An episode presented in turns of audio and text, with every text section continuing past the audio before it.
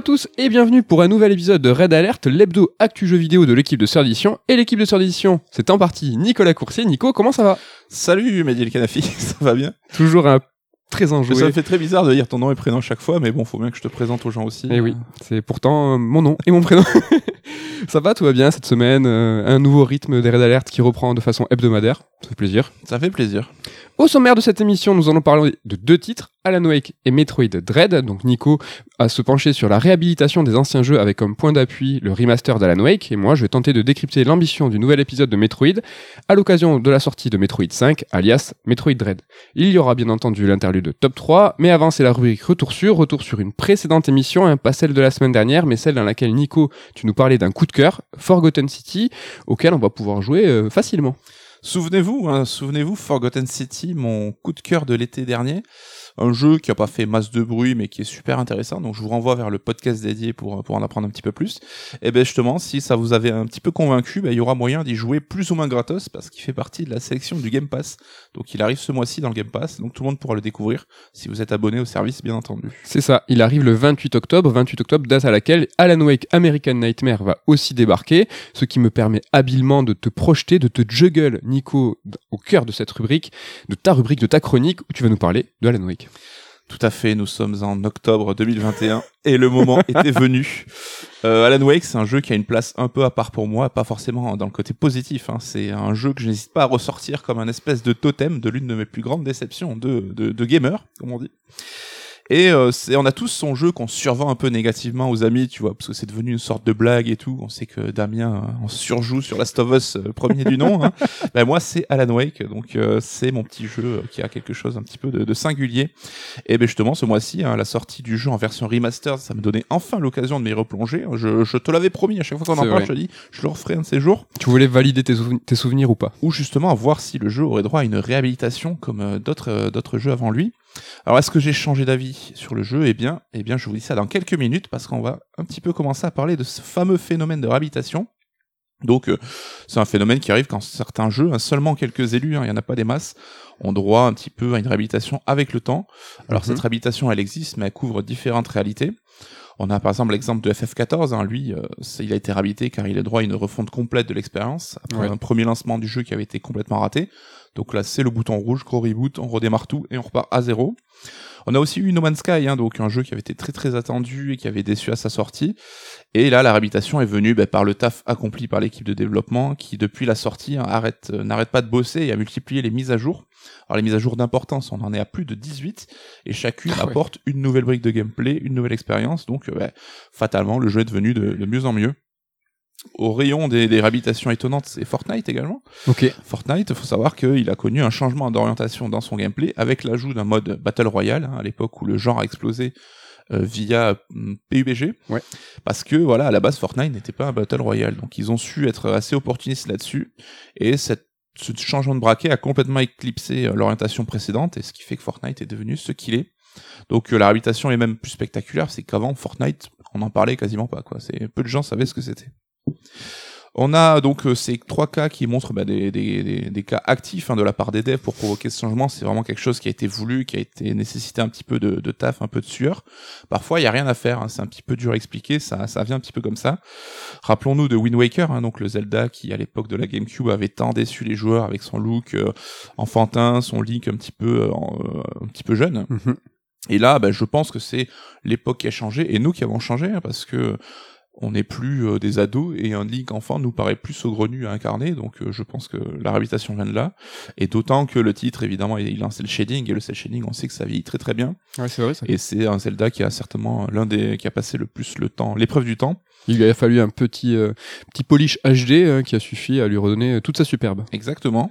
Et Polish HD, on l'attend toujours pour le dernier jeu dont je vais citer, c'est FF13. hein. Donc euh, FF13, c'est marrant parce que c'est une réhabilitation qui est venue a posteriori et finalement parce que on n'a pas eu droit à mieux en fait. On s'est rendu compte que les FF suivants, la FF15 a peut-être encore plus divisé, euh, a peut-être encore plus déçu. Donc euh, là, avec cette sensation-là, on s'est dit ah, finalement FF13, bah, c'était peut-être pas si mal. Hein.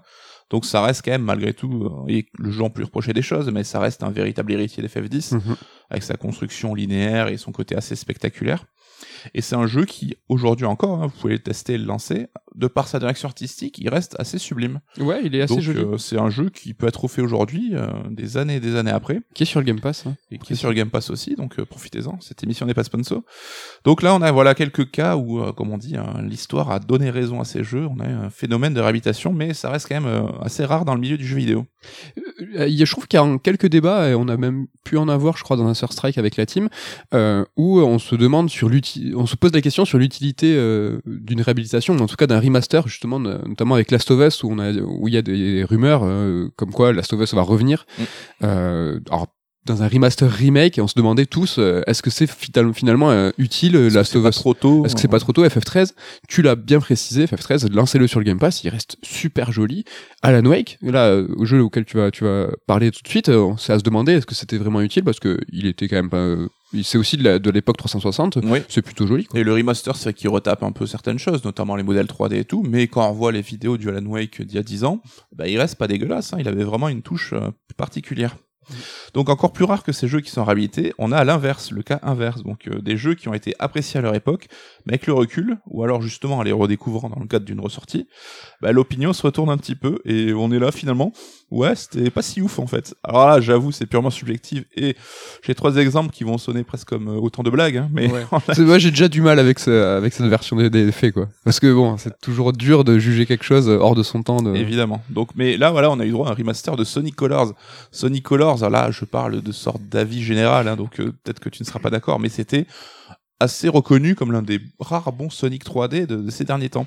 Ouais, mais j'en ai discuté avec Ken, hein, Ken, un grand fan de Sonic, il m'a dit ouais, mais tu sais, finalement, même à l'époque, il était pas super et tout. Je fais ah ouais, et tout. Je fais, moi, j'en ai vraiment des super bons souvenirs. Écoute, tu es l'exemple parfait. Et vraiment, il me dit mais non, mais t'es sûr, il faudrait que tu le refasses maintenant avec ce remaster parce que, par exemple, les, niveaux étaient extrêmement longs, ils étaient répétitifs et tout. Je fais ah, mais je m'en souviens pas. Il fait mais on était plus jeunes, peut-être que c'était un facteur qui était pour nous moins important. C'est-à-dire que si tu pensais ton jeu, même si c'était répétitif, c'était peut-être du cool. Alors qu'aujourd'hui, bah, c'est vrai qu'on on va pas avoir le même avis sur les sur les mêmes critères C'est vrai, c'est vrai que évidemment la grille de lecture change avec le temps. Mais est-ce que c'était pas aussi bah, parce que bah, le côté les fans de Sony étaient un petit peu anesthésiés par des mauvais jeux à la chaîne? Et si un jeu qui voilà, se, un petit peu mieux, est-ce qu'on dit pas ah putain ça y est Gotti, euh, jeu de ouf. Non, non, je valide pas cet avis. Alors là, j'en ai mis une pour Sega, j'en mets une pour Nintendo. Vois, je prends la balle moi-même. hein. On peut citer aussi, là aussi, il a eu droit à une version remastered qui est un petit peu passée inaperçue. Alors je crois que c'était en début d'année, mais je me, je, je suis pas certain. C'est Final Fantasy Crystal Chronicles. Ouais, ouais. Et là, bah, pourquoi on le kiffait à l'époque? Parce que bah, les fanboys Nintendo comme moi, on a porté un nu au nu euh, cet épisode parce qu'on crevait d'envie d'avoir du Final Fantasy sur notre console. Et voilà, alors qu'on se rend compte qu'aujourd'hui, ça reste un espèce de sous-Diablo, euh, pas très passionnant, avec un gameplay, avec euh, enfin la gestion des sorts, des magies, ça reste euh, assez assez bof quoi. assez basique avec ce cristal qu'il faut se trimballer dans un vase hein, qui va créer une, une aura de protection qui était à l'époque pas pratique. Ouais, le jeu a des soucis de rythme, hein, donc euh, là on a vu que bah, la ressortie justement, si personne n'en a parlé, parce que c'était un sorte de, on s'est tous regardé en disant bon allez, on met ça sous le tapis, on l'oublie, on passe à autre chose, donc euh, voilà, ça arrive aussi chez les fans de Nintendo. C'est vrai. Et encore Nintendo décidément. Ah, Je joue contre ma team aujourd'hui. Skyward Sword. Alors Oui. là, euh, je te vais peut-être laisser en dire deux mots parce que tu avais fait ta dernière chronique de la saison précédente là-dessus. En fait, est-ce qu'on s'est pas rendu compte que non, le motion gaming c'est bon, stop, euh, allez, allez mourir. quoi. bah, le motion gaming c'était quelque chose de son temps et c'est pour, pour ça que c'est toujours compliqué en fait de juger euh, un jeu hors de sa fenêtre de lancement ou en tout cas de de comme ça euh, oblitérer tout, tout, tout le contexte hein. ça c'est quand même très très important le motion gaming aujourd'hui c'est dépassé en tout cas on, on y est un petit peu moins ou on n'y est pas avec les mêmes euh, facteurs hein. on va Mm. pas jouer pareil avec le motion gaming alors moi je suis assez mitigé sur Skyward Sword, je vous l'avais dit, c'est qu'il y a vraiment euh, quelques éclairs de génie, ça reste un Zelda, ça reste un jeu Nintendo, il y a des choses qui sont très bien, mais c'était un jeu qui était trop plié en quatre euh, pour rentrer dans le motion gaming et qui aujourd'hui eh ben, est complètement contre son temps. Et c'est euh, le, problème des réhabilitations, que ce soit dans un sens ou dans un autre, hein, c'est toujours euh, le problème, c'est recontextualiser quoi. Exact- exactement. Et justement, on se pose la question du bienfait de ces remasters ou de ces remakes, mais parfois il vaut mieux laisser ses souvenirs un petit peu en paix hein, et pas revenir sur les, les trucs du passé. Parce que ces trois jeux, évidemment, hein, s'ils ont été appréciés à l'époque, c'est parce que ça reste des jeux qui sont corrects au minimum. hein. C'est évidemment pas des jeux dont on découvre d'un coup qu'ils sont nuls à chier, euh, là où personne s'en était douté. Alors, parmi ces réhabilitations euh, positives ou négatives, dans quel camp se place Alan Wake? Euh, Suspense. hein. il faut dire que bah, le jeu, en 10 ans, en même 12 ans, quasiment 12 ans, il a eu le temps de devenir culte et il s'est forgé une vraie communauté de fans. Et si bien que, bah, avec euh, sous la pression de ces fans-là, bah, il semblerait qu'une suite soit enfin dans les tuyaux. donc une suite qui serait développée grâce au portefeuille d'Epic Games. Ça n'a pas été confirmé, mais c'est à peu près certain. Et justement, Epic avait signé avec euh, Remedy pour deux jeux, dont ce remaster d'Alan Wake. Alors, est-ce que mon avis sur Alan Wake a changé? Eh bien, finalement, pas d'un iota. Et ça en est même un peu bizarre, hein, parce que c'est comme si le jeu vidéo ou moi-même, on n'avait pas changé en 12 ans. Parce que ce que je vais vous dire aujourd'hui, je pense que j'aurais pu vous dire la même chose à l'époque, à la virgule près. Donc comme quoi, parfois, hein, on reste un petit peu conscient de ses idées. Tu, tu, tu viens de le dire, c'est même bizarre. C'est-à-dire que t'as exactement le même avis alors que l'industrie a changé. euh, Tu as fait euh, des dizaines, centaines de jeux depuis. Enfin, c'est, j'ai hâte. Dis-moi, dis-moi en plus. Alors Alan Wake, faut savoir, ça prenait allez, le- le- la mode de l'époque hein, de découper son jeu en épisodes avec euh, un previously on, etc. pour pour apporter une narration série télé qui, qui était très à la mode à l'époque. Et euh, faites une petite expérience, hein, vous faites juste le premier épisode, hein, ça dure une heure et demie, deux heures. Et à mon sens, hein, tu me diras si t'es d'accord, mais dès cet premier épisode, on a un aperçu quasi complet de ce que sera l'expérience Alan Wake dans son intégralité. Mm. À savoir une petite randonnée dans une forêt de conifères, hein, typique du nord des États-Unis, avec des ennemis qui vont surgir par grappe et qu'il faut alors gérer. C'est vraiment là la difficulté du jeu, d'avoir une gestion des foules, hein, donc le crowd control, comme on dit en anglais. Et donc euh, bah, l'action se passe en... Il faut éclairer avec sa lampe de poche les ennemis, donc en surveillant quand même une batterie euh, pour sa lampe de poche et rajouter justement de, de l'énergie si besoin. Et cette lumière va ôter le bouclier de ténèbres des ennemis, et euh, ça permet à ce moment-là une ouverture pour pouvoir les abattre avec son gun, hein, que ce soit un petit pistolet ou un fusil à pompe. Et dans une ambiance hein, qui se veut alors, gentiment thriller, hein, donc euh, tout Wow. ça pour dire c'est jamais vraiment flippant. non, mais ça ne. Je pense pas que ça ait l'ambition de vouloir nous faire peur. C'est, c'est du thriller. Quoi. ça veut rester quand même, je pense, une ambiance un peu pesante, un un, peu pesante. peu, euh, voilà quoi. C'est pas horrifique. Moi, j'aurais pas dit horrifique. Je ne dis pas horrifique non plus, je suis d'accord. Voilà. Euh, ce premier épisode, est-ce que tu es d'accord pour dire que c'est, euh, ça résume l'expérience? Mm. Ouais, ouais, je suis 100% d'accord, mais c'est quelque chose qui est positif et aussi quelque chose qui est négatif, c'est-à-dire qu'un premier épisode peut être aussi une belle note d'intention. On va montrer un panel de ce que sera l'ensemble du jeu, mais ça aussi euh, démontre qu'il n'y a pas une grande évolution, pas beaucoup de surprises et euh, peut-être un rythme assez plat sur l'ensemble du jeu. Alors j'avais pas forcément remarqué à l'époque, hein, je pense, mais Alan Wake, ça m'a frappé aujourd'hui, c'est que c'est un véritable enfant de Resident Evil 4. On sait, hein, le jeu de Capcom qui a influencé l'ensemble des TPS qui sont sortis après lui. Et là, bah, il s'est glissé dans la brèche hein, du jeu d'ambiance. Alors, déclinaison un petit peu horrifique, malgré tout, mais très action. T'as dit horrifique J'ai dit horrifique. Et je pense que c'était l'intention des devs. hein, Déclinaison, pas- déclinaison. Mais euh, quand on compare à RE4, évidemment, bah, la comparaison elle, fait- elle fait mal, hein, parce que Alan Wake n'a rien de la qualité d'un RE4. Les situations, les ambiances, les décors et les mouvements du perso sont pas du tout variés, et c'est là tout ce qui faisait la force de RE4 et Mhm. qu'on peut euh, justement regretter dans, dans Alan Wake. Il y a même pas de localisation des dégâts hein, qui dans RE4 permettait de jouer un petit peu avec ses ennemis, de pouvoir gagner du temps en, en tirant dans les jambes d'un ennemi par exemple, ou en le désarmant carrément directement dans sa main. Et le jeu mise un petit peu sur les mêmes pics de tension, donc euh, notamment sur le surnombre des ennemis qui arrivent euh, de manière incongrue, pour provoquer ces moments un petit peu de, de tension, mais il va jamais finalement développer aucune autre mécanique de la peur, donc ça Ouais. reste uniquement lié à cette question d'intensité qui va Mhm. te, te mettre un petit peu des coups de presse, quoi. Et le souci, ben, en fait, c'est qu'on va faire la même chose pendant 10 heures. C'est vrai, c'est vrai, c'est vrai. Pour l'instant, commencent à se douter qu'on n'a pas exactement le même avis. Non, mais euh, il a. Je, je vais pas le défendre maintenant pour tout, mais c'est qu'il a sa plus grande force, c'est pas forcément son gameplay. C'est pour ça que je suis d'accord avec toi. C'est vrai qu'on fait euh, sur l'ensemble des 10 heures, hein, grosso modo, euh, de l'aventure, un peu la même chose. Néanmoins, euh, si on devait caricaturer euh, beaucoup de jeux, je sais pas, Tomb Raider, c'est vrai qu'on fait souvent la même chose. On va tirer sur des gens, dans des grottes.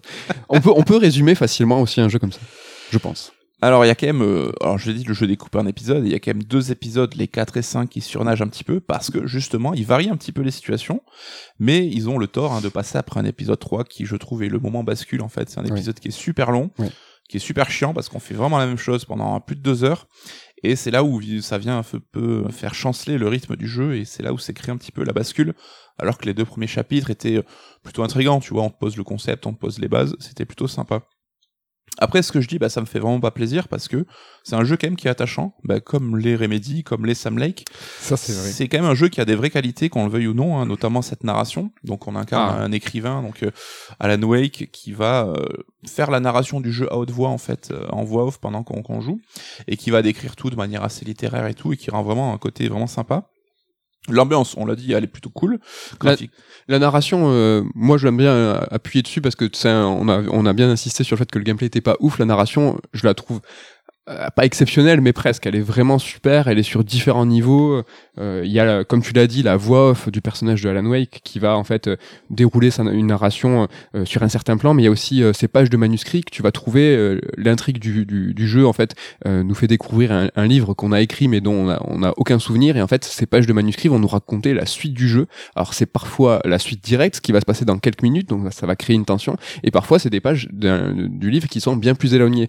Donc on va nous, nous d'un élément qui va pas arriver tout de suite, on finit par l'oublier, et puis hop, il revient dans la, dans la réalité du jeu. Je trouve ça très intéressant. La narration aussi, qui est développée par les autres personnages, Barry, hein, donc euh, qui est doublé par le même doubleur de, de, Cartman, ouais. qui est excellent et qui fait, euh, je pense, euh, le fort de l'épisode 4, où il est très très présent, et c'est, il est très drôle avec son Alan Wake en carton, hein, qui trimballe partout. Franchement, on s'est quand même marré. Ah, L'humour, ça reste un des points que, qui est plutôt, euh, plutôt à mettre au crédit du jeu. hein. Et il y a aussi une couche de narration, c'est vrai que Alan, euh, le personnage va, va croiser des télés euh, avec euh, donc une fausse émission, mais c'est pas ça dont je veux parler. C'est euh, il va avoir, il va se voir aussi projeter euh, avec joué par un vrai acteur cette fois, et c'est encore une fois une nouvelle couche de narration parce que ça va raconter quelque chose. Est-ce que ça va, est-ce que ça va raconter en fait ce qu'on est en train de jouer Est-ce que ça raconte euh, la réalité On sait pas. Donc on se voit quand même avec euh, plusieurs couches de narration différentes, une spécialité de Remedy. C'est vrai qu'ils sont eux spécialisés dans la narration. Donc voilà, moi ça je trouve que c'est quand même un point assez positif du jeu. Ouais. Et qui a pour le coup pas vieilli. Donc tu parles de réhabilitation, c'était à l'époque vachement bien, ça reste aujourd'hui vachement bien parce que des jeux hein, qui vont développer comme ça plusieurs méthodologies pour raconter une histoire, bah c'est pas si fréquent que ça. Je suis d'accord là-dessus, ouais. Mais c'est vrai que le propos du jeu reste intéressant. hein. Ça, c'est une sorte de. On décline un peu un jeu sur la création artistique. hein. Donc, on est sur un univers un peu démoniaque et qui sert, qui, qui se nourrit de la création d'auteurs ou etc. pour en faire une réalité. Et donc, euh, C'est un peu du Silent Hill moins glauque, quoi. C'est qu'il y a un univers qui est parallèle, il y a un personnage qui est, qui est piégé dans, cette, dans cet univers parallèle, on sait pas qu'est-ce qui est vrai, on sait pas qu'est-ce qui est réel, qu'est-ce qui est dans sa tête, qu'est-ce qui ne l'est pas, comment ce monde a été construit, comment il se nourrit. Alors, euh, c'est vrai que j'essaye de, de le sauver un peu, mais Silent Hill, c'est un gros mot, hein, de dire, oh là là, t'imagines comme, je le mets pas en parallèle, hein, mais c'est euh, un petit, une passerelle. un, petit, Ouais, je vois ce que tu veux Un- dire. un petit et, pont. euh, ouais, ouais, je suis assez d'accord. Mais bah, quoi qu'il en soit, ça reste évidemment influencé par Stephen King, hein, qui est cité dès les troisièmes, la première euh, phrase du jeu. Donc là-dessus, il y a aucun problème. c'est assumé à 1000%. Et je pense que c'est un jeu qui pourra justement toucher les fans de littérature de Stephen King. Exactement. Et l'univers littéraire, moi je sais que j'aime bien, j'ai un petit king sur ça, et même les films en fait qui vont mettre en scène, je sais pas, la neuvième porte, toi tu l'aimes pas ce film, tu. Ouais. Et tout ce délire, moi dès que ça parle un peu d'édition, de d'auteur tourmenté et tout, je suis pas du tout romancier, j'ai pas du tout cette vérité, euh, ce désir, mais j'aime bien. Je sais pas, je trouve que ça a un petit côté romantique sympa, et, et des jeux qui ont cette thématique, il y en a très peu, alors qu'il y a beaucoup de films, beaucoup de romans qui vont traiter de ce sujet. On en reparlera à la fin de ta chronique, hein, j'ai un petit truc là-dessus. Et, et je pense que c'est aussi quelque chose qu'il faut euh, soulever si vous aimez bien ce délire. Euh, Alan Wake peut vous plaire pour ça, quoi. Alors après, une vraie originalité aussi, et là, on aime ou on n'aime pas, mais c'est quand même courageux, je trouve, de faire de son héros quelqu'un de pas très sympathique. Et on se rend compte que Alan Wake, c'est quand même un gros connard. C'est génial. Non, mais bien sûr, t'as tout à fait raison. Mais c'est, mais c'est génial parce que c'est quand même assez bien joué. C'est-à-dire que les doubleurs, moi, genre, moi, j'ai joué en français, sûrement en anglais, c'est très bien.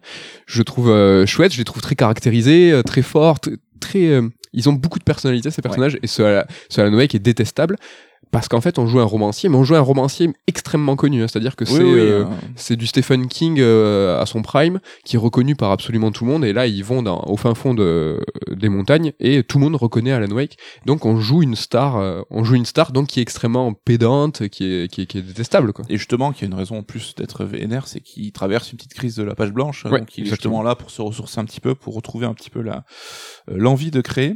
Donc voilà, toutes ces choses à fond que bah, le jeu, il a quand même des points positifs et que j'ai envie de l'aimer. Et euh, au final, quand même, ça reste un jeu qui porte tout l'ADN de Remedy. Tu commences à en parler par rapport à la narration, c'est que ça reste un jeu qui est majoritairement tourné autour de l'action, qui utilise cette, euh, ce floutage entre réalité et fiction avec justement du cross-média avant l'heure. Tu l'as dit, on a Ouais. des séquences filmées avec des vrais acteurs qui vont euh, un petit peu appuyer la narration, comme il développera encore plus dans Quantum, euh, Théo- Quantum Break. Quantum Break, où il- Le jeu était intercalé entre phase de jeu et phase de série télé carrément filmée en live, quoi. Et donc, toujours pareil aussi, ce, ce souhait de Remedy de mettre en avant l'ambiance et le lore travaillé de son jeu. Ouais. Et là, ça reste un jeu très chiant à mon goût. Donc voilà, la réhabilitation, parfois ça marche, mais en général, on peut faire confiance à ses souvenirs.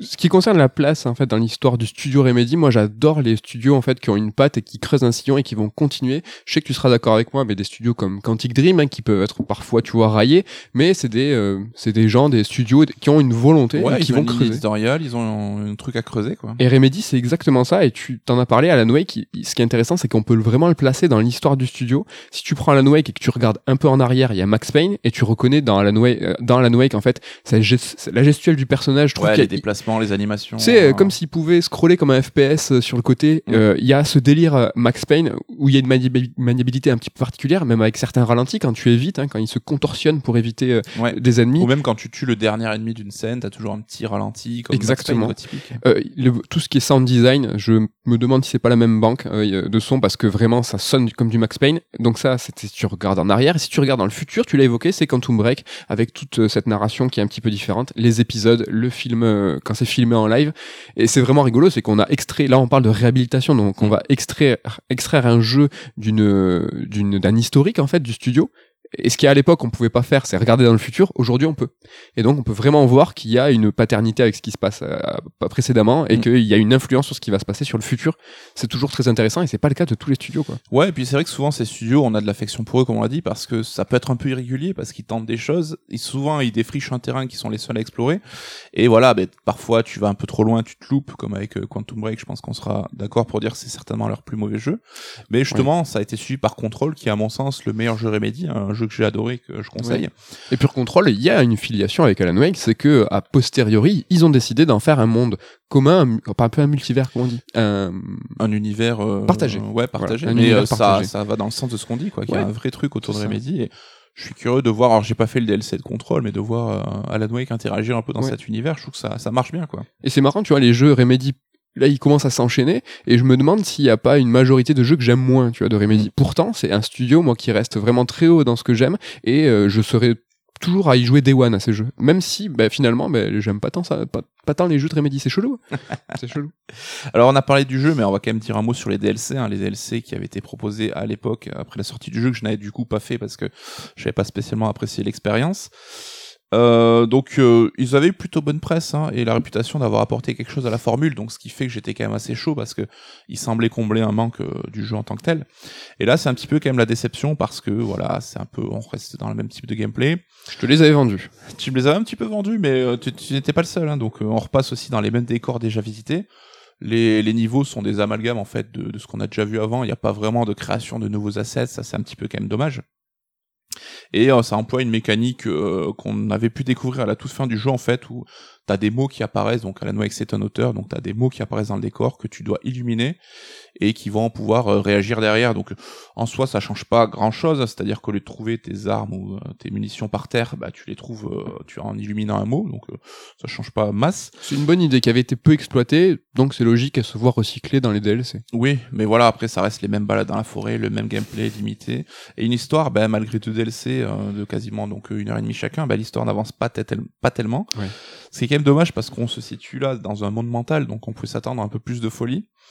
Alors, il y a quand même des phases sympas, donc je parlais des mots euh, que tu dois éclairer pour interagir avec. Il y a une séquence où tu es dans une plaine où les mots en fait ce sont des ennemis, et donc toi tu es attaqué par euh, des espèces de, de livres volants, donc euh, comme les Oui. corbeaux dans le jeu, Mm. et donc faut te débrouiller pour ne jamais éclairer euh, ces, ces Mm. mots-là, pour ne pas faire apparaître les ennemis. Et le second DLC quand même qui je trouve reste plutôt cool, hein, donc euh, l'écrivain il s'appelle. Et lui, à mon sens, ça reste le meilleur épisode de d'Alan Wake euh, qu'on nous ait proposé à ce jour. Donc, qui est dans le level design plus inventif, justement, qui met un peu plus à profit ce côté monde mental, ce que ne faisait pas le, le- le DLC précédent. Et qui, là, voilà, utilise la mécanique des mots de manière un peu plus maligne, un peu plus originale. Par exemple, à un moment, tu dois faire, tu dois traverser une zone remplie d'ennemis et euh, t'as euh, un mot, alors je sais plus parce que c'est en anglais, mais Oui. c'est genre le mot explosion qui va, si tu l'éclaires, fait exploser les rochers à proximité. Ah, je souviens de ça. Et ça laisse du coup la place à un phare en fait d'éclairer la scène, donc il n'est plus caché par le rocher en question. Et donc tu dois gérer toi la destruction de ces rochers pour Oui. permettre au phare d'éclairer les ennemis, et toi d'avancer en justement en permettant à ces ennemis de se faire buter par le phare de manière plus facilitée quoi. Ouais. Donc le souci c'est que ça reste quand même des DLC qui sont typiques de l'époque à laquelle ils sont sortis, là où à un moment où les développeurs savaient pas trop quoi faire des DLC, euh, comment les traiter? Donc est-ce que tu dois apporter de la nouveauté scénaristique ou du gameplay? Mais dans ce cas-là, bah, pourquoi tu l'as pas fait dans ton jeu de base? C'est ça. est-ce que tu dois euh, juste prolonger l'expérience euh, uniquement pour faire plaisir aux fans Mais à ce moment-là, à quoi bon? Donc euh, voilà, c'était un, petit peu le, la question que les gens se posaient à l'époque. Un petit rappel quand même pour nuancer, c'est que le premier DLC était gratos, hein, donc si t'achetais le jeu, tu pouvais télécharger le DLC gratuitement. Plutôt cool. Et le second coûtait seulement 6 balles, hein, donc quoi qu'il en soit, ça reste pas une arnaque non plus, c'était plutôt raisonnable. Donc ces deux DLC sont offerts, enfin sont intégrés à la version remastered, contrairement au dernier DLC qui s'appelle American Nightmare, t'en parlais, qui est dispo dans le Game Pass. Alors lui, donc du coup, je ne l'ai pas fait, hein, mais ça reste un exercice de style, une sorte de spin-off. Ouais. Il y a même un mode arcade, hein, c'est un peu, je sais pas si t'es d'accord, parce que tu l'avais un petit peu essayé à l'époque, c'est une sorte de mode mercenariste d'un Resident. Quoi. Exa- c'est exactement ça, ouais. C'est, du pur euh, gameplay, du pur scoring, ça n'apporte rien à l'ambiance, euh, enfin à l'ambiance, à la narration et Ouais. à l'histoire. Donc voilà, peu d'intérêt. Et d'ailleurs, hein, si les devs ont choisi de ne pas l'inclure dans le remaster, à mon avis, c'est que eux aussi étaient assez d'accord là-dessus. Euh, juste pour finir, je te propose qu'on parle deux secondes de la suite, hein, de cette suite hypothétique Mhm. et euh, qui semble quand même se rapprocher. C'est un vrai sujet, hein, parce que Alan Wake, on l'a dit, c'est un jeu attachant, donc il y a quand même une base, mais euh, je pense qu'il y, y a beaucoup trop de limites actuellement. Mhm. Remedy a quand même eu euh, 10 ans maintenant pour réfléchir à une suite. Donc euh, voilà, après Control que j'avais trouvé très cool, je reste assez curieux. Enfin, ce qu'il faut quand même, le premier mot d'ordre, à mon sens, c'est de la variété, quoi. Apporter de la variété au jeu, à l'expérience. C'est vrai qu'ils ont une base là qui est solide. hein. On peut penser à d'autres jeux comme Uncharted, euh, Assassin's Creed, qui ont en fait posé un premier jeu avec un, squelette et l'ont euh, enrichi, l'ont vraiment agrémenté pour un, numéro 2. Je pense que Alan Wake, c'est un peu différent. C'est-à-dire qu'ils vont, ils ont cette base, mais ils vont pas partir de ça pour vous construire l'épisode suivant. Il faut le rappeler, Alan Wake, le premier du nom, c'était à la base un monde ouvert en fait. Il y a une vidéo euh, qui est disponible, la vidéo proto de 2005. Rappelez-vous, la communication du jeu de Alan Wake à la base était très articulée autour d'un moteur de jeu aussi, où en fait on voyait Alan courir euh, poursuivi par des rondins de bois Ouais. en fait. Et on peut voir des, euh, des reliquats de ce moteur de jeu qui est plutôt solide, hein, qui est pas exploité dans le jeu, mais qui on voit en fait tous ces euh, les objets qui sont en fait euh, Physiqué, comme on dit physiqués, mais qui sont, tu sais, pris par le- l'esprit maléfique, en fait, Ouais. et qui vont t'attaquer. En fait, ils ont une, une gestion euh, physique et le moteur qui est plutôt solide, assez, assez correcte et assez, euh, assez convaincante. Ça, c'est l'héritage, en fait, de ce monde ouvert et de ce moteur qui a été développé pour euh, le proto de, de Alan Wake, mais bah, ils ont vu qu'en avançant, bah, le jeu, il tenait pas sur un monde ouvert. Et que finalement, ils ont revu leur scope en se disant, bah, on peut pas faire un monde ouvert, on le fait pas. Chose que, par exemple, d'autres jeux, ils font, bah non, on veut faire absolument un monde ouvert. Alors, désolé Damien, on parle de Damien tout le temps. Mais, tu vois, par exemple, Deadly Premonition et No More Heroes n'ont pas revu leur scope. Ils avaient envie de faire des mondes ouverts, ils ont pas les moyens de faire un monde ouvert, mais ils l'ont fait quand même. Je trouve que c'est un problème. Remedy, on dit, non, on a ni, alors peut-être pas la capacité financière et de production, ou ils ont pas avancé suffisamment sur le monde ouvert pour Oui. faire quelque chose de crédible. peut-être en termes de rythme aussi, qu'ils trouvaient pas leur compte, que ça Exactement. fonctionnait pas. Donc ils se sont rabattus sur euh, bah, l'épisodique, sur le linéaire. Le jeu reste très linéaire, hein. c'est vrai qu'on on évolue en forêt.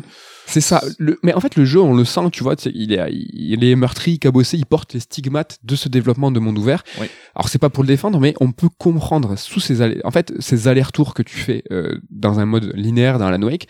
Si tu t'imagines que ça, ça devait être quelque chose qui était réalisé en monde ouvert, c'est une autre façon de voir le level design. C'est vrai qu'on s'ennuie un peu. Les, les allers-retours en forêt sont longs, mais néanmoins, avec un monde ouvert, c'est une, tu la, tu l'arpentes pas pareil. Tu peux avoir des véhicules. Et voilà, c'est pour ça aussi qu'on retrouve ces séquences où parfois ben, on, on a un véhicule pour traverser une zone bien trop longue hein, et qui, Oui. qui n'apporte pas grand chose Non. en fait. hein. Mais c'est vrai qu'un truc qu'il faut se rappeler, c'est qu'à l'époque, Alan Wake, quand elle est sortie, c'était une vraie arlésienne du jeu vidéo. hein. On en parlait comme un projet qui traînait dans les bas-fonds de- du développement depuis un moment. C'était un vrai triple A aussi. hein. C'était qu'il était extrêmement attendu, il était soutenu par Microsoft. Hein. Il faut savoir que le remaster sort aujourd'hui et qui permet aux joueurs, aux joueurs Sony euh, de pouvoir y jouer, mais à l'époque c'était inexclu. Ouais. hein. Donc c'était un vrai fer de lance de Microsoft pour la Xbox 360. Ça, c'est- Puis Remedy sortait de Max Payne, hein, deux jeux qui avaient été unanimement salués et qui étaient techniquement très très à la pointe. Mais tu vois, même le gameplay, c'est vrai que le gameplay il est extrêmement basique, je suis tout à fait d'accord avec toi, mais on, on juge pas le gameplay d'un jeu en monde ouvert qu'on va juger le gameplay d'un jeu linéaire. C'est vrai qu'on on attend une plus grande richesse, on attend quelque chose qui va être euh, plus euh, challengeant dans un jeu linéaire, dans un jeu en monde ouvert. Tu prends, euh, ben, pour reprendre Assassin's Creed ou, d'autres jeux qui ont été en monde ouvert basique, hein, les premiers épisodes, c'est assez en fait classique. Parce que en fait tout ce qui, va nourrir le jeu ben, c'est ce monde ouvert c'est les interactions.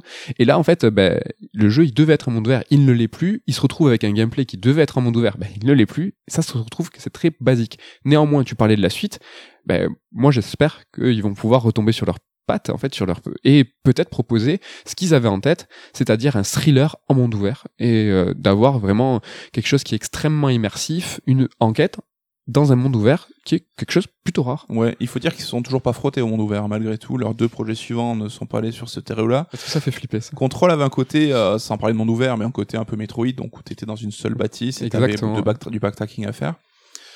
À voir, je suis curieux, c'est vrai que le monde ouvert, euh, aujourd'hui, c'est un peu la tarte à la crème, tout le monde veut faire son monde ouvert, mais ça reste un challenge humain, un challenge de développement malgré tout, hein, donc... euh, Ça reste peut-être le plus gros challenge encore en tant que développement de jeux vidéo, donc euh, c'est pas à la portée de tout le monde. Euh, Est-ce que tu veux que moi, je, je je vous ai parlé de tout à l'heure du petit kink d'écrivain, romancier, tout ça.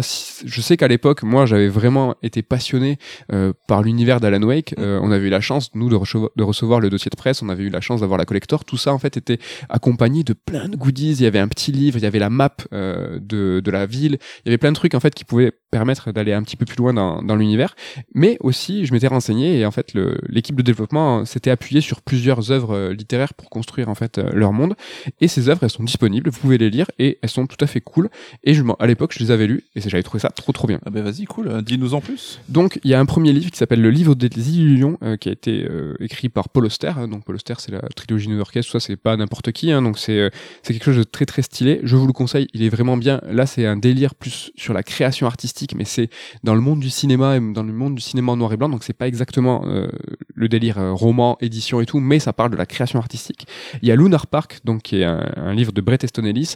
Là c'est du 100% Alan Wake. hein. C'est vraiment un écrivain. Donc c'est même une, projection de Bret Easton Ellis. hein. donc euh, Là, si vous avez aimé Alan Wake, allez-y, foncez.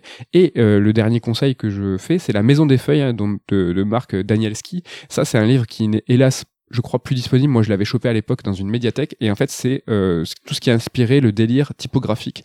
Et en fait, le livre est extrêmement dur à lire, extrêmement dur à appréhender parce que c'est le gros bordel. C'est-à-dire que tu tournes les pages, euh, tu tournes les pages, il faut tourner le livre, il faut, euh, il y a des, trucs, des choses qui sont écrites en diagonale, qui, ça change de corps, ça change de police. C'est vraiment le footrack. C'est quelque chose qui nous nous a beaucoup inspiré. Par exemple, dans des livres comme euh, Jojo, Doctor Who, des livres où on essaye de vous proposer, en fait, avec la matière édition classique, euh, plutôt tu vois, du texte brut, on essaye de vous proposer des choses qui sortent en fait d'une lecture linéaire. Et ben la Maison des Feuilles, c'est juste la base, la base de tout et la base de tout ce qui, ces expérimentations dans l'édition.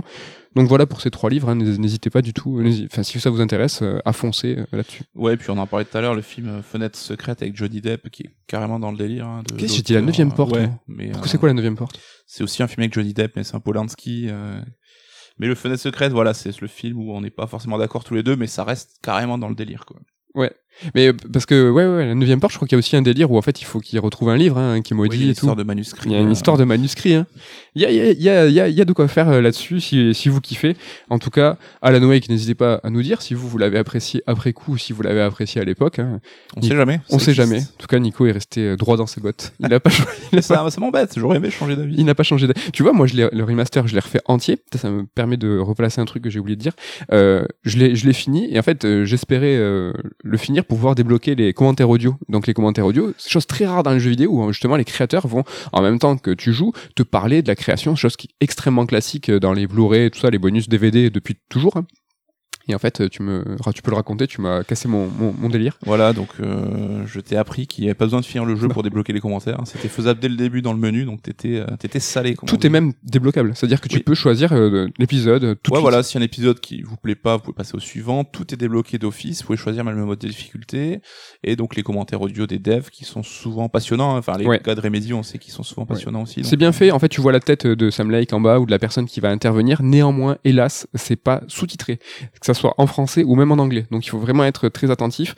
Moi, j'avoue, j'ai pas un niveau d'anglais ouf ouf. Donc, euh, comme euh, Sam Lake n'est pas natif anglais, il a un très un, anglais parfait, mais euh, assez compréhensible. Donc Franchement, vous pouvez y aller là-dessus. Néanmoins, j'ai pas refait les, les DLC. Tu et parce que je m'étais dit, garde ce souvenir. J'avais vraiment ces, ces DLC. euh, Je me dis, c'était vraiment le meilleur. Et des fois, comme tu l'as, évoqué, il faut parfois garder ces souvenirs Ouais. tels qu'ils sont. Mais tu peux zapper le premier et faire le second. hein. Comme je te dis, moi, le second, ça reste, je trouve, le meilleur moment d'Alan Wake. Donc, euh, Carrément. On, on vous conseille quand même ces DLC. Est-ce que c'est pas euh, l'heure? Le moment. Le moment du top 3, de l'interlude top 3, et cette fois c'est l'interlude top 3 des jeux au concept trop chaud à expliquer, qui nous a été soumis par personne. C'est, ça fait partie de notre liste à nous. Euh, de temps en temps, on, on va piocher dans cette liste. Alors, euh, donc, top 3 des jeux au concept trop chaud expliqué, je te demande pas de, de nous expliciter ce que ça veut dire, je pense que c'est assez clair. Ouais, juste, c'est peut-être Deathloop qui nous a donné l'idée. Hein. Donc, un jeu qui a un concept bizarre ou compliqué à faire. Alors, le jeu n'est peut-être pas compliqué en tant que tel, Ouais. mais le concept est chelou. Néanmoins, il y a un twist. On va pas faire ce top 3 en donnant le nom des jeux. On va vous expliquer le concept et c'est à vous de deviner. Ou en tout cas, nous, on va essayer de mutuellement deviner euh, le jeu de l'autre. Je te laisse commencer avec ton top 3. Alors dans mon top 3 dans ce jeu-là, donc il faut commencer par ajuster l'eau et la température d'un aquarium et pour finalement faire éclore un œuf et en fait tu dois laisser évoluer une sorte de poisson chelou qui a une tête d'humain. c'est très chelou. Mais bon, je pense que c'est assez facile, hein, Ouais. c'est reconnu. C'est Seaman. Seaman, voilà le jeu Dreamcast hein, qui est ultra chelou.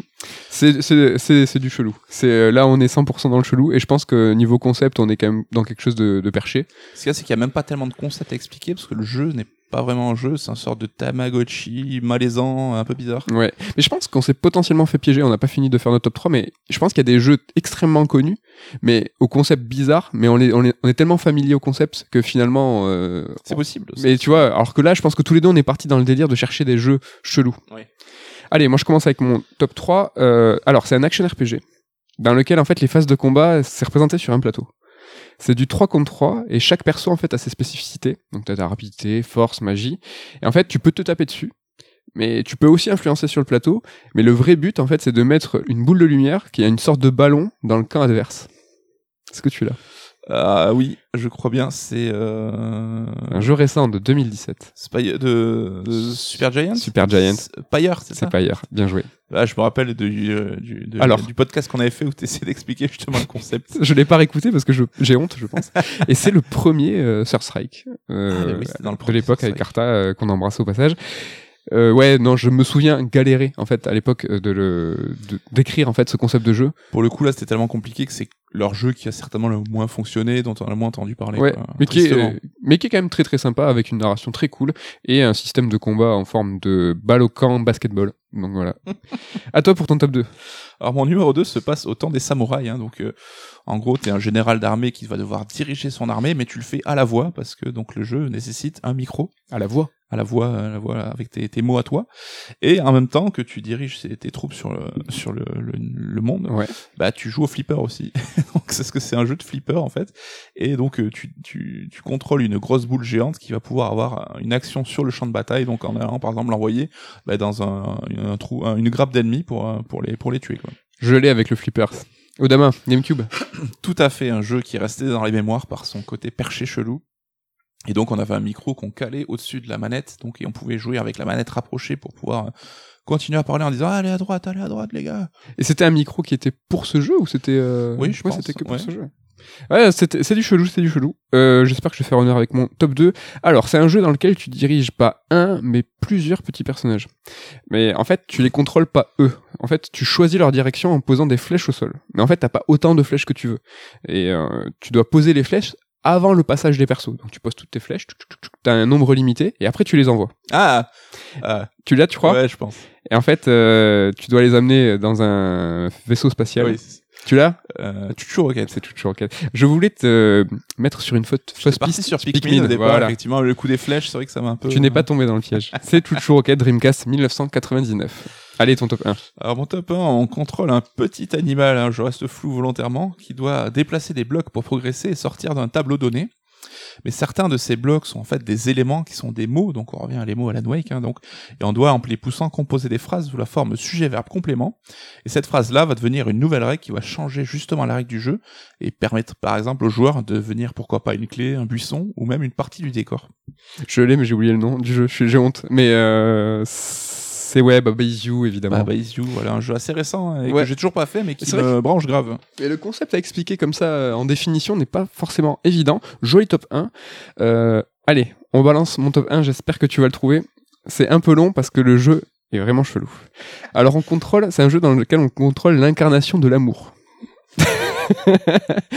Alors et déjà, c'est pas on a là on a fait des jeux où potentiellement vous pouvez trouver et toi Nico et moi je peux trouver, c'est- on n'est pas allé chercher un jeu indé euh, tu vois par exemple, il y a un jeu où en fait tu joues un mec sans euh, que un buste, euh, il a une pioche et tu oui, dois oui. monter. Oui, non, faut que ça reste ludique, euh, que les gens puissent trouver, quoi. Voilà. Donc on contrôle l'incarnation de l'amour et en fait euh, tu contrôles aussi euh, donc cette cette, cette entité euh, tu vas contrôler quatre tribus dans une euh, sur une île. Voilà, c'est ça. C'est un peu compliqué, faut que je me retrouve là. Tu es l'incarnation de l'amour et tu vas contrôler quatre tribus sur une île. C'est bon, c'est bon. Ouais. Le jeu est divisé en jours. De l'aube au coucher, ça correspond à 30 minutes dans la vraie vie. Chaque jour, tu dois t'occuper de ces quatre tribus. Alors, tu peux terraformer l'île, hein, tu peux changer la place des arbres, tu dois protéger les gens des catastrophes naturelles, tout ça. Mais surtout, tu dois bâtir des, mo- des, des monuments, en fait, euh, pour, euh, pour tes tribus. Tu crois que tu l'as? Je pense que l'avoir. Bon, si tu parviens à construire 15 monuments de l'amour, le dernier monument est débloqué, mais tu peux aussi construire des monuments de la haine si tu fais le mal. Une fois que tu, déblo- tu débloques la dernière construction, l'île est détruite. Donc en fait, tu essayes de sauver les tribus, mais tu peux pas, en fait, c'est super triste comme jeu. Mais du coup, en tant qu'incarnation de l'amour ou de la haine, bah, tu dérives, tu te trouves à dériver sur l'océan, jusqu'à un moment où en fait, toi, tu vas te transformer en cette île, et là, ça recommence, le jour se lève, et c'est plus des tribus d'hommes, mais en fait, c'est des aliens. Et ce cycle reprend, en fait, et tu dois plus faire des monuments, tu dois faire des vaisseaux aliens.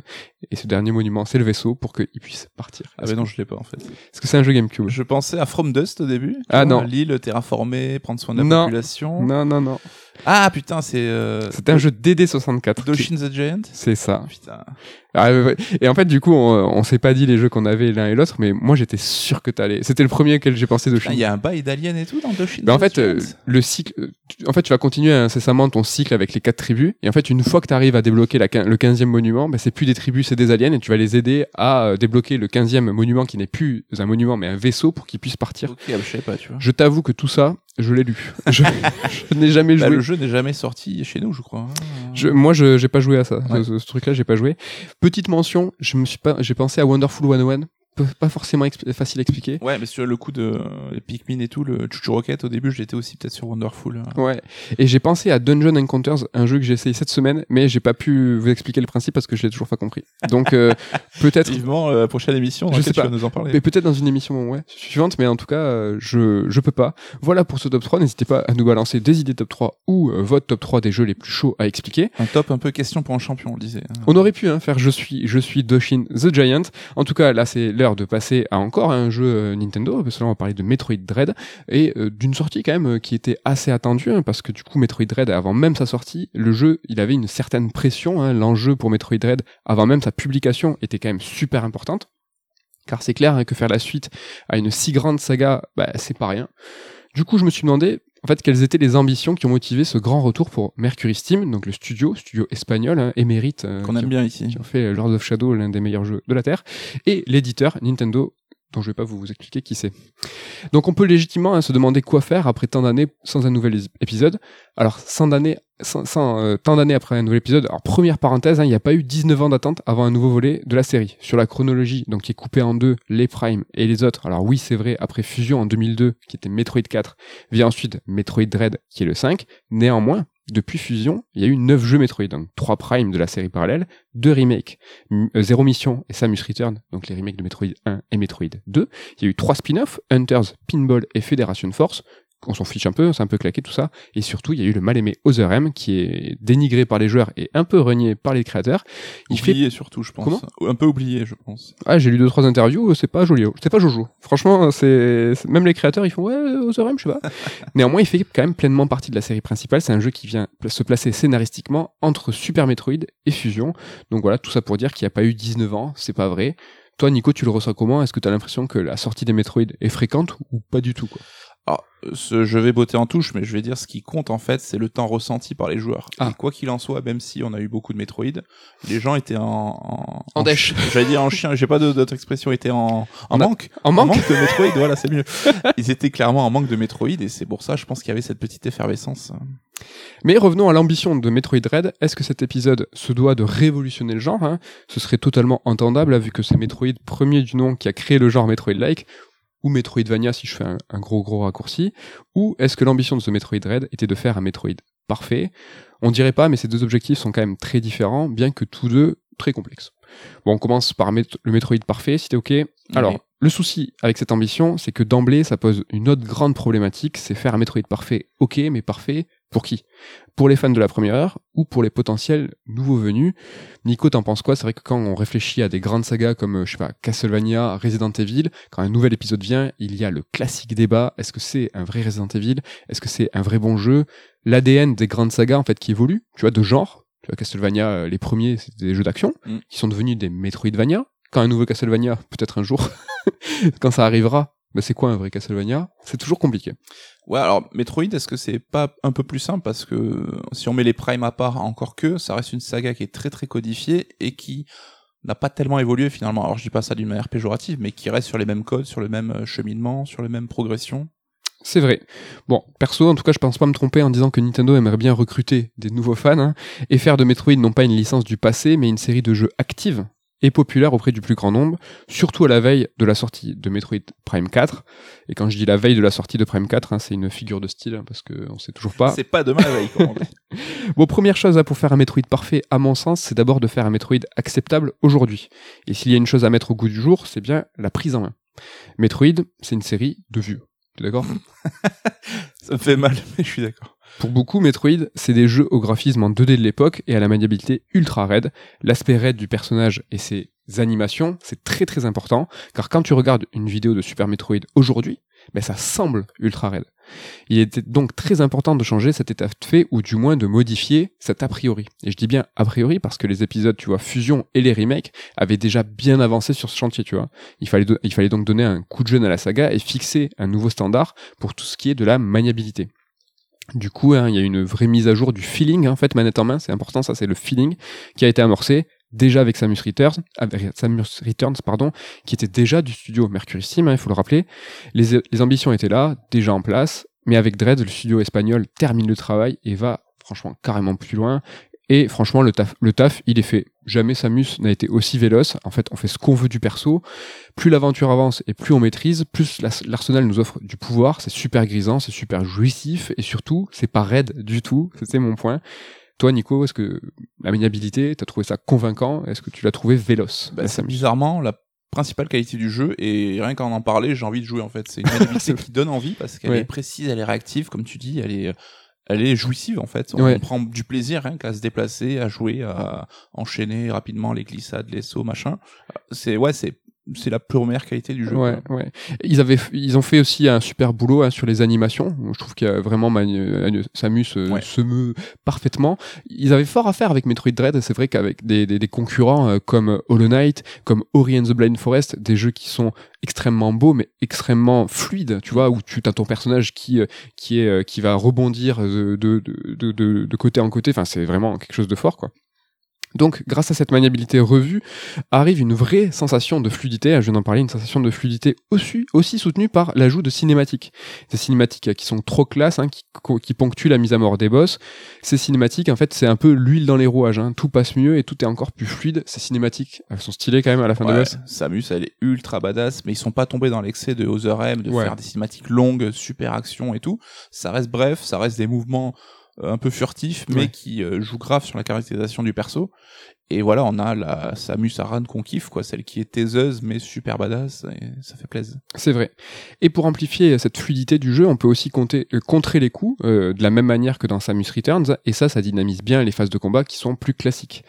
Néanmoins, cette sensation de fluidité n'est pas seulement la conséquence d'une meilleure maniabilité et d'un plus grand nombre de cinématiques. Cette fluidité ou euh, ce flow, alors le flow, c'est une notion qui est fondamentale dans tous les jeux contemporains, hein, au même niveau que la qualité de vie, au niveau de l'importance euh, du développement à ce jour. Le flow, c'est le ressenti qu'on a sur le déroulement de notre partie. En gros, avec un bon flow, on doit avancer dans l'aventure de façon fluide. Il n'y a pas de friction. Voilà. Bah, pensez à Dead Cell, par exemple, qui a Ouais. été très très remarqué par ce biais-là, et il fallait que Metroid se mette au niveau. quoi. Exactement. Et donc ce flow dans Metroid Dread, il est impulsé grâce à la structure du jeu et son level design. Et là, on touche au cœur de ce qu'est un Metroid, on touche vraiment à l'essence. Et rappelez-vous le début de la chronique, parce que finalement ça date. Je me demandais si Metroid Dread devait être euh, une révolution pour le genre ou plus humblement son meilleur représentant. Et quand j'ai commencé le jeu, je pensais que c'était un épisode qui tendait à être parfait. Mais en fait, Suspense, je suis comme toi, tu sais, pour Alan Wake. mais en fait, pas du tout. Metroid Dread est une vraie révolution. Alors, c'est peut-être pas une révolution pour le genre, mais c'est une révolution pour la saga. Et cette révolution pour la saga, elle est due à une seule chose, c'est son level design. Et le level design, en fait, en gros, hein, je explique à chaque fois un petit peu, on sait jamais, euh, c'est la construction des niveaux, ça implique beaucoup d'autres notions comme le rythme, ou la pace, ou le pacing, si vous êtes un américain. Yeah. comme toi. Donc le level design de Dread, il n'a plus rien à voir avec les premiers jeux de la série, plus rien. Là où les, premiers épisodes euh, nous invitaient ou invitaient le joueur à explorer euh, dans une aventure au rythme assez lent, Metroid Dread nous place dans un roller coaster hein, en apnée, dans un jeu sans exploration et au rythme très soutenu.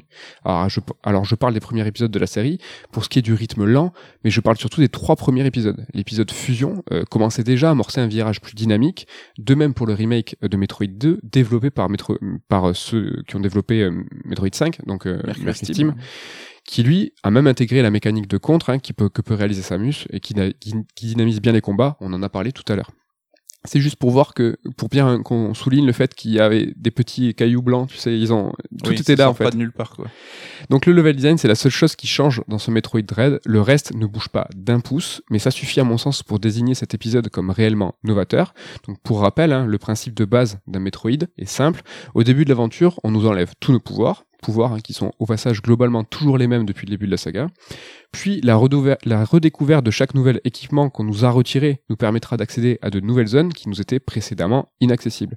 Sauf que je l'ai dit, le level design a changé. Le level design a changé, ce qui engendre une disparition d'un élément jadis central dans la série. C'est fondamental, c'est l'exploration. Alors je dis pas ça comme un reproche, parce qu'on pourrait y penser, je dis ça comme une constatation. Ça a pu décevoir, ça a pu dérouter, mais ce Metroid se joue pas du tout comme les autres volets. Dans les précédents jeux, et j'intègre même les primes là pour le coup, il y avait beaucoup de backtracking. On devait revenir souvent et méthodiquement visiter les, les lieux déjà arpentés. Le backtracking, c'est quand on revient sur nos pas, et donc on revenait beaucoup sur nos pas dans les précédents Metroid pour débloquer les passages grâce à un nouvel équipement.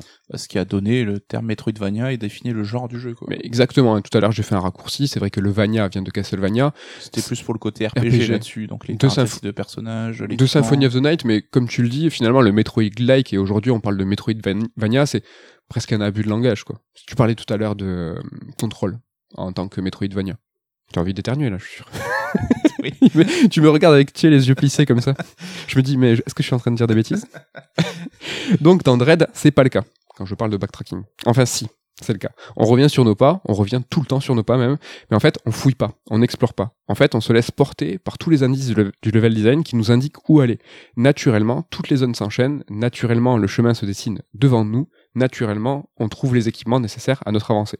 Et quand je dis naturellement, ça fait déjà quatre fois quand même, c'est pas le fruit du hasard hein, qui fait effet. En fait, c'est le level design qui va créer une illusion qui est parfaite. On a l'impression d'être perdu, mais en fait, on l'est pas du tout, ou on l'est pas réellement.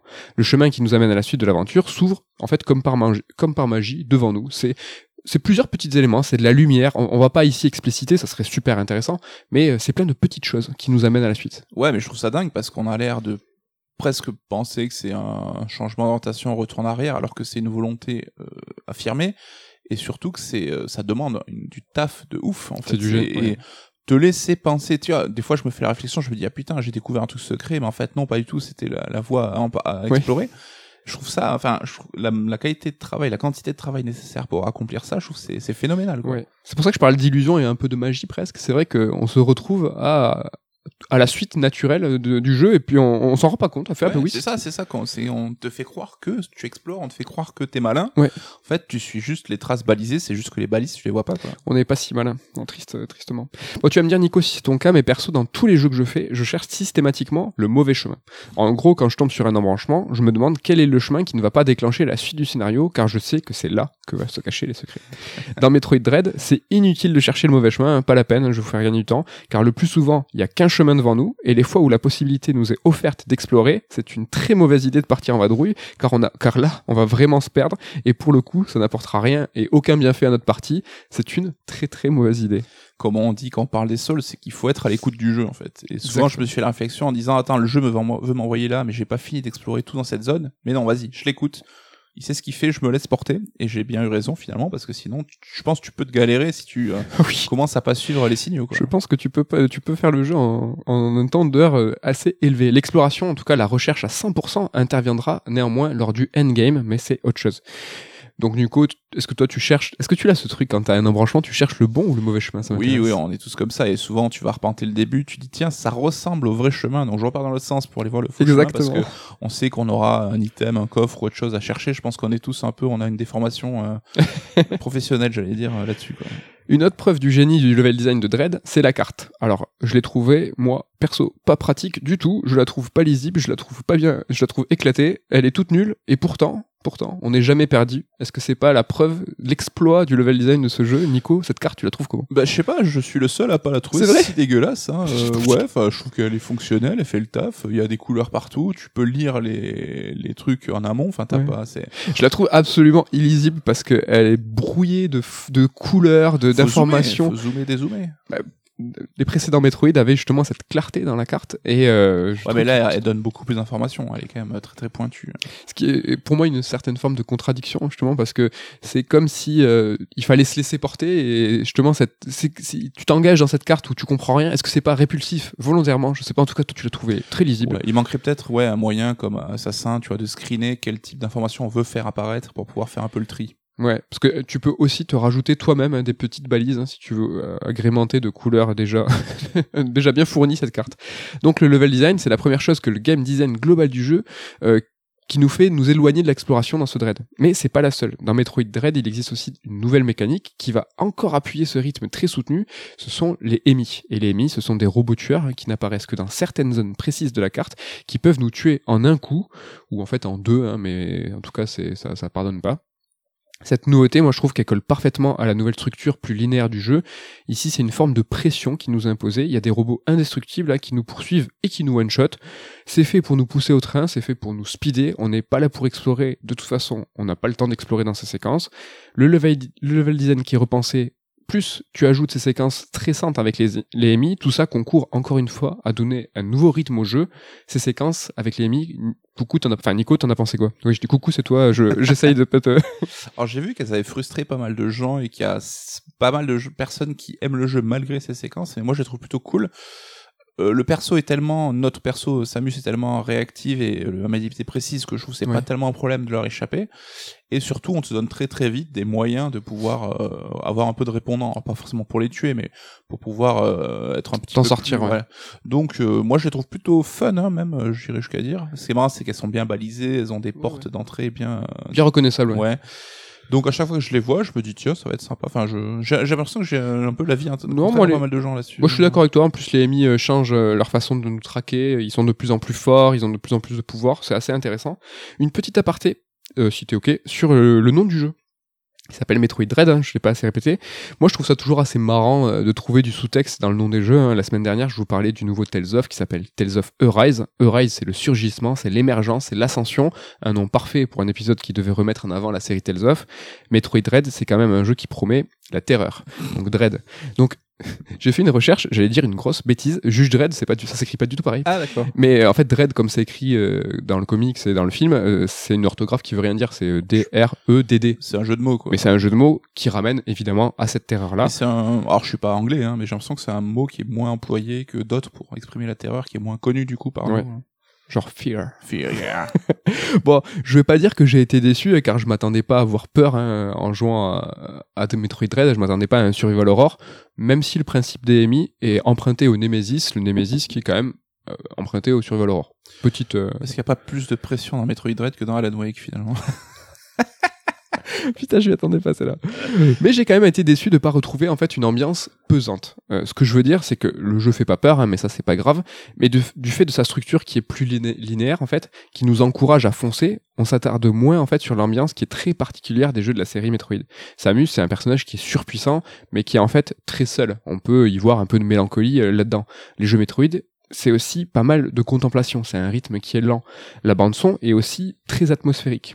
Et dans Dread, bah, c'est moins le cas. Euh, la bande son, elle est pas mémorable, hein, et à cause du level design qui nous qui nous encourage hein, à pas nous apesantir, bah, on fait moins attention à l'ambiance. C'est un petit peu plus, euh, c'est différent. Toi, tu l'as tu, l'as senti comment cette ambiance? Alors je veux pas parler pour les devs parce que j'ai aucune idée, mais comment je le ressens, c'est que Metroid ça a jamais été une foudre de guerre niveau vente et qu'ils se rendent compte que le Metroid trop solitaire, trop, euh, comme tu dis, trop contemplatif, euh, trop machin, bah, finalement ça plaît peut-être pas tant aux joueurs, donc euh, Il y a il, Tentative. pousser, euh, le- la composante action, le côté dynamique un peu plus blockbuster, ce qu'ils avaient fait trop trop à l'excès dans Other M.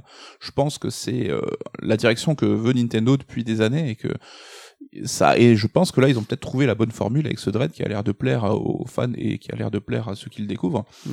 Je pense que c'est purement volontaire et c'est à dessein quoi, c'est parce que la série n'avait pas trouvé euh, son public de manière assez spectaculaire. Le côté atmosphérique, lent, pesant, c'est euh, Je pense que euh, c'est ce que étaient les premiers Metroid, mais que voilà, enfin, ils ont fait une équation bête, c'est que les jeux sont comme ça, les jeux n'en pas, donc ce que le jeu est, ça ne correspond pas à ce que Ouais. veut le public. Quoi.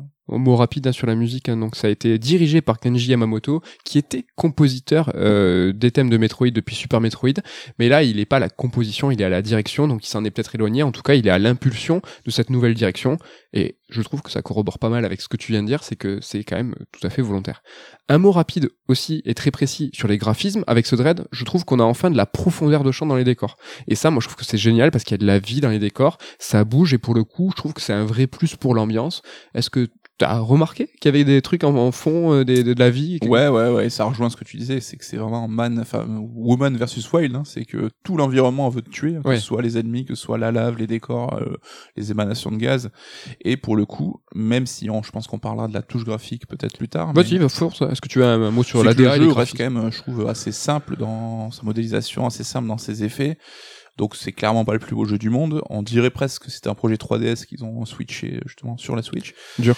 Ah, Et euh, je trouve assez froid dans ses couleurs, dans ses tons, là où justement Fusion et Super Metroid étaient ultra colorés, ultra jolis.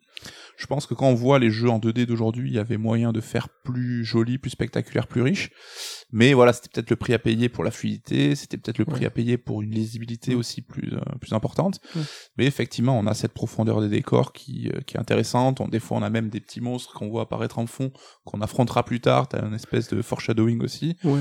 Donc Il y a- y a- ça, il y a on des vrais, euh, en fait quoi les mm. défauts. Et... On voit des gros mécanismes hein, qui se mettent en branle. Moi, je trouve vraiment que ça donne du corps. Hein. Ouais, la planète, tu te dis, ok, je crois à cette planète, il se passe des trucs. euh, Bah, ça donne une vraie existence au décor dans le sens où c'est un jeu qui est en 2,5D, donc euh, développé en 3D, mais sur un plan, euh, tu te tu te déplaces sur un sur un, axe euh, justement en deux, en deux dimensions. Sur les graphismes, je suis tout à fait d'accord avec toi. Sur la direction artistique, je suis d'accord avec toi. Elle est très froide. Moi, j'ai un petit problème avec euh, la 3D. Je la trouve euh, froide à l'image de la direction artistique, mais je sais pas, je vais pas faire le, type. euh, moi, j'aurais pas fait ça, mais je pense que tu vois euh, une autre forme de 3D euh, appliquée avec un, un shader, je sais pas, euh, une forme de cel shading, j'en sais rien, aurait donné une autre euh, une autre ampleur au jeu et do- aurait donné une autre touche. Alors évidemment, la froideur concourt à ce qu'on disait tout à l'heure avec euh, une ambiance peut-être froide et tout. Ils ont essayé peut-être de, de mettre un petit peu d'atmosphérique avec ce côté froid et puis euh, je sais oui, pas. puis les EMI ils vont dans ce sens-là, en Ouais, termes grave. de DA et tout, donc je pense que c'était aussi volontaire. Oui oui. Mais c'est vrai que cette 3D permet un petit peu de mise en scène, hein, ce qui est cool dans un Metroid 2D, Carrément. avec euh, des fois des séquences où tu vas zoomer sur le perso, les phases de boss où t'as des changements de plan, ça, ça reste plutôt agréable. Oui, t'as même euh, t'as, t'as un certain pouvoir qui va changer la caméra, ça c'est assez intéressant. Bon, je reviens donc à mon level design quand même et au principe des MI.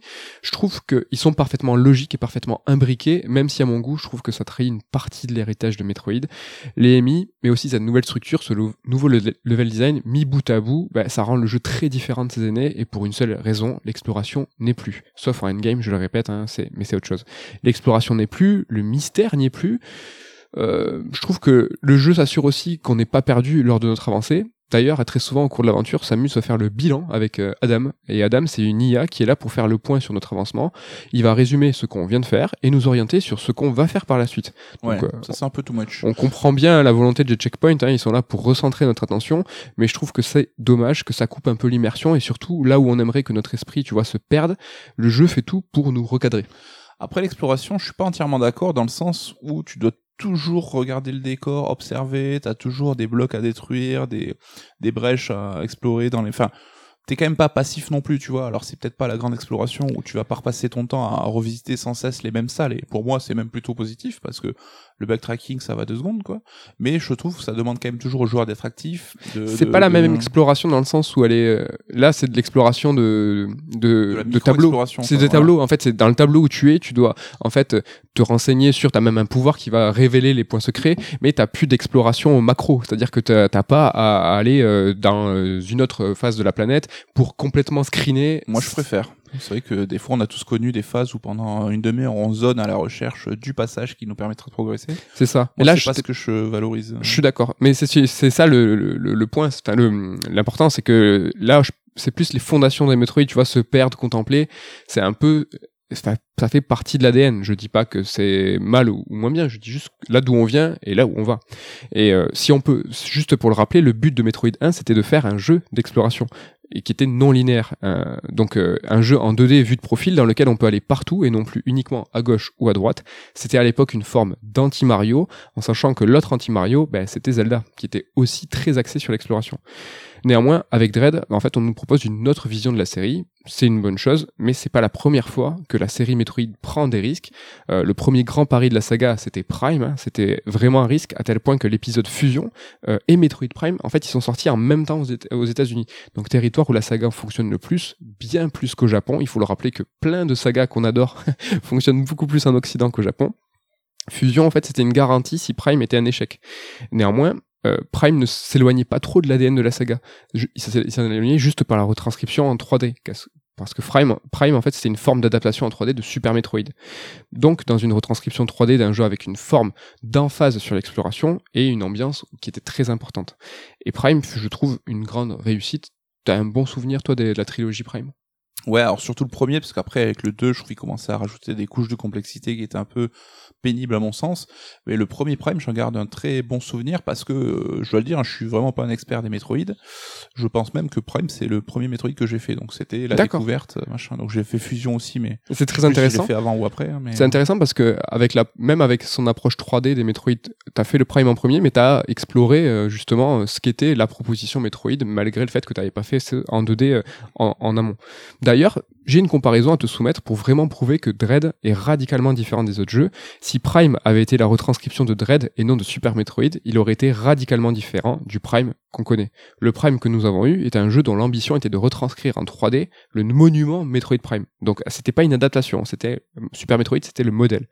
Et c'est un jeu Super Metroid qui était très posé, basé sur l'exploration, dont le rythme est lent et la partie shoot s'avérait presque secondaire à tel point que le genre n'était pas first person shooter, FPS, mais c'était un FPA, un first person adventure. Et si Dread avait été le modèle de Prime, bah, je pense qu'on aurait eu un jeu qui était survitaminé dans un genre un peu presque fast FPS. Je dis pas que c'est une mauvaise chose, je trouve que cet exemple juste traduit la différence qu'il y a entre Metroid Dread et les quatre premiers épisodes. Donc Nico, est-ce que tu es d'accord? Est-ce que Dread, tu le trouves si différent en fait? Alors c'est différent, on parle de nuances hein, quand même. Hein. Sur une échelle globale, tu prends deux mecs dans la rue, tu montres des photos, ça reste quand même peu ou prou, ça ressemble énormément. Mais on parle pas là, on, parle pas, aux, on, parle pas aux gens qui passent dans la rue, on parle à des...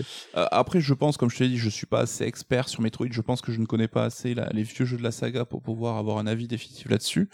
Mais euh, ce qui est intéressant, je trouve, c'est que a priori, comme tu dis, c'est que les épisodes 3D ont repris un peu le flambeau de la vieille saga, là où les épisodes 2D qui sont pourtant dans l'héritage direct, eux s'émancipent peut-être un peu plus. Fusion essayait de le faire, mais vraiment par touche. Là où euh, Dread, le 5, euh, pour moi, je trouve qu'il n'a plus rien à voir. C'est, euh, on, alors évidemment, un mec qui passe, tu lui montres de Metroid, c'est pareil, mais c'est fondamentalement, on fait pas la même chose, quoi. Il y en a un, enfin dans Dread, c'est que tu fonces, tu fonces, tu fonces, tu fonces. C'est, mm. en fait, c'est, c'est quasiment un couloir, quoi. C'est un couloir le jeu. Alors que les, Je, te, je trouve t'exagères un poil, mais ah non, vraiment, il y a plein de fois où je me suis volontairement posé, je me suis dit euh, là, je suis à un embranchement et tu as, as un embranchement qui va t'amener à un, un cul-de-sac. Tu vas revenir et passer par le chemin qui t'a qui, qui t'est imposé pour continuer l'aventure et les quelques fois alors ça arrive assez souvent hein, où en fait t'es, t'es, l'exploration t'est laissé libre tu vas te paumer pour de vrai et c'est pas ce qu'il faut faire. Il faut mm. écouter le jeu et souvent en fait t'as des téléporteurs et des ascenseurs qui sont placés. Il faut les prendre au moment où tu les croises. Si tu les prends pas tu vas te paumer. Oui c'est vrai que c'est une démarche qu'on aurait repenser différemment. en fait, euh. j'ai pas trouvé la vraie bonne analogie, mais il faut imaginer en fait la planète de Dread comme une maison. Et en fait, ta partie, tu as un courant d'air, c'est-à-dire que tu peux aller à gauche, à droite, tu peux aller de pièce en pièce, mais le seul moyen de, de prendre le flot, c'est de prendre ce courant d'air. Et t'as qu'un chemin. Et en fait, le Dread, euh, en 6-7 heures, enfin plus 7-8 heures même, on va dire, ce qui est un jeu plutôt long hein, pour les Metroid. Hein. Les premiers Metroid étaient bien plus courts, hors Prime t'es obligé de faire ça. Alors je suis radical dans la façon dont je le formule, mais vraiment dans la façon dont je le, dont on le joue, je le trouve vraiment très très différent. Ouais. Après, c'est vrai qu'on a l'habitude de le dire, mais dans le jeu vidéo, tout n'est qu'illusion, et c'est ça qui prévaut. Et je trouve, t'as quand même l'illusion d'un mode fouillis, d'un monde qui offre plein de possibilités, et c'est vrai que... Exactement. Mais est-ce que ce monde, tu le fouilles réellement? Oui, non, mais c'est ça. euh, ouais, ouais, ouais. Mais en tout cas, je suis très curieux de voir quelle orientation va prendre euh, Retro Studio avec Metroid Prime 4, quoi. Est-ce quelle voie ils vont privilégier? Ouais. Est-ce que ça va être l'héritage direct des anciens ou pas? C'est, c'est, ça sera intéressant. Et est-ce que tu penses que comme Other M, ce Metroid Dread, il va être renié dans quelques années? Parce que je trouve qu'il s'en éloigne. Other M, euh, il a été très rapidement, en fait, euh, tu vois... euh, je- euh, Vilipendé Ouais, euh, on, on, on l'a rapidement dit, mais c'est pas ça Metroid parce qu'ils ont essayé d'apporter une couche de narration, ils ont essayé d'apporter de la vie en fait euh, en s'amusant en disant eh, il faut qu'elle parle. Dans Dread, elle parle très très peu, mais ça reste, tu vois, euh, l'ADN de du caractère de Samus.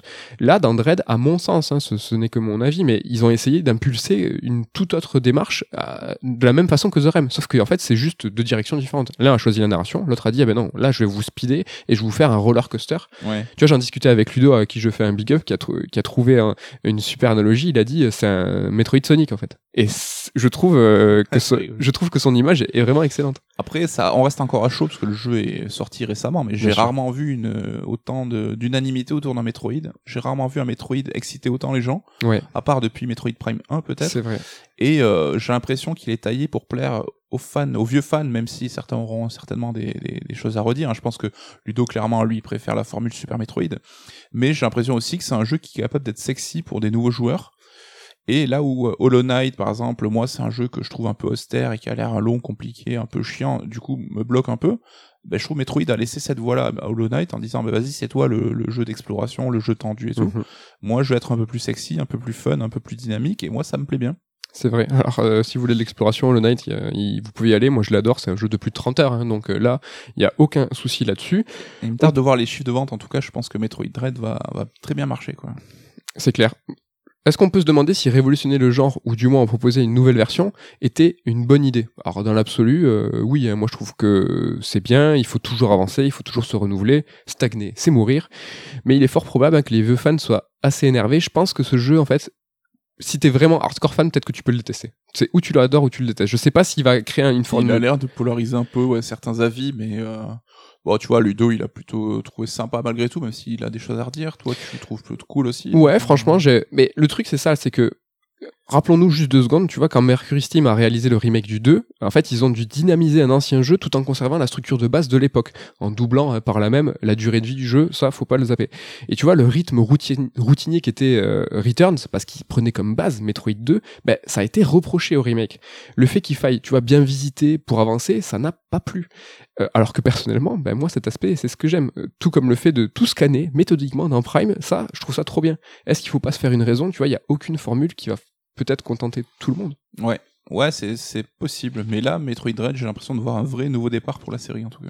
Ouais, je suis carrément d'accord. Mais euh, est-ce ouais, ce que je me demande, c'est si euh, le, le grand public, tu vois, va va appréhender la révolution. Je pense qu'ils s'en foutent et c'est pas ce qui est important. Metroid, je pense, est connoté comme une saga historique et Nintendo se fout d'avoir une, une saga historique. Moi, je pense qu'ils ont vraiment envie d'avoir une saga active euh, qui en- Qui vend, qui, qui vend et qui vit en fait, qui euh, va pouvoir multiplier les, les épisodes et ne pas contenter que, euh, tu vois, les fans de, de, de hardcore euh, de base. Tu parlais tout à l'heure de Alan Wake et tu disais qu'il y avait des fans en fait qui euh, créaient à corps et à cri euh, un remaster ou même une suite. Mais euh, ces gens-là ou ces fans dont je fais partie, bah tu vois, on a une voix un peu trop forte parce que finalement c'est une illusion. Encore, on parle d'illusion et de magie, mais de croire qu'il y a des, tu vois, des grosses communautés qui veulent des suites, c'est juste que bah, quand t'es fan, bah, c'est vrai que tu vas un peu euh, le le le, le, plus vocal, le dire à corps et à... ouais c'est ça. T'es plus vocal, tu vas demander à corps et à cri quelque chose qui finalement bah, va peut-être pas contenter le plus grand nombre.